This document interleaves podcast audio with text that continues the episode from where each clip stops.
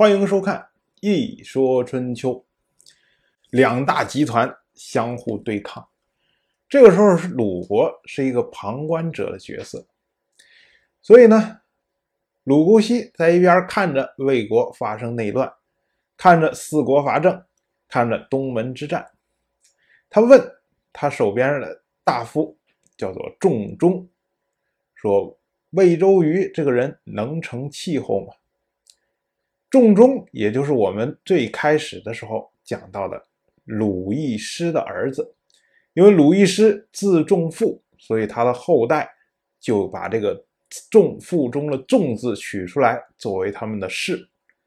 当然，仲中这个名字呢，也不是他的真正的名字，而是后世对他的称呼。因为我们不知道他真正的名字，所以呢，我们只能用这个名字来称呼他。仲中就说：“臣听说安定民心有施以德行，没有听说安定民心可以施以战争的。使用战争团结人心，就好像是本想把丝线理顺，反而把它搞得更乱。魏周瑜这个人呢，为人行事残忍，而且喜欢依仗武力，所以。”人心不容易归附。如今呢，他不施以德行，又妄图发动战争来达到目的。想想也觉得不会有什么好下场。中中认为不能使用战争来安定民心。可是我们看后世，大量的人都在使用战争来安定民心，美其名曰转移视线，也就是把本来。关注于国内的事情，转成关注于国外。如果呢，在国外能够取到好的结果的话，那么有可能还会提高知识度。比如说像希特勒就是这样。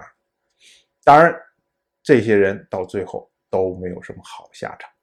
本年的秋天，四国再次联合，准备联军攻打郑国，而宋国的国君宋禹仪向鲁国请求救兵。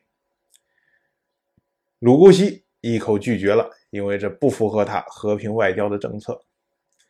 这时候，有一位鲁国的公子叫做鲁辉，鲁辉请求出兵，鲁姑息不批准。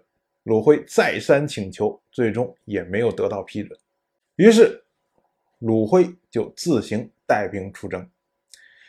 这个事儿呢，就可以来反观。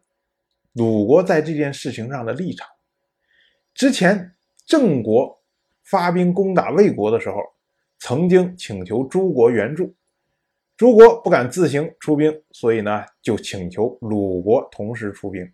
当时是另外一位公子叫做鲁豫，随着诸国一同出军。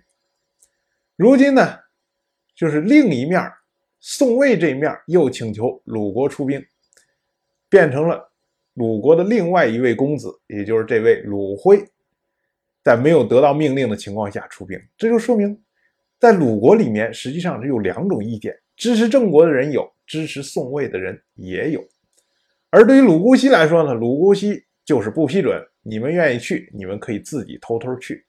这位鲁辉和四国联军会合，组成五国联军，在鲁，这位郑辉。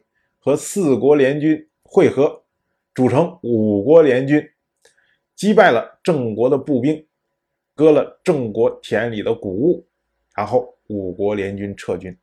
我们前面讲四国伐郑，紧接着又讲五国伐郑。四国伐郑的时候，只是围住了郑国的东门，包围了几天之后就撤退了。五国伐郑的时候，甚至连郑国的城墙都没看见。偷了人点谷物，然后就撤退了，感觉好像有点雷声大雨点小的意思。这我们需要注意。春秋，尤其是春秋初年的战争都是非常小规模的，最主要是因为他动员的人只有诸侯、大夫、士这些人。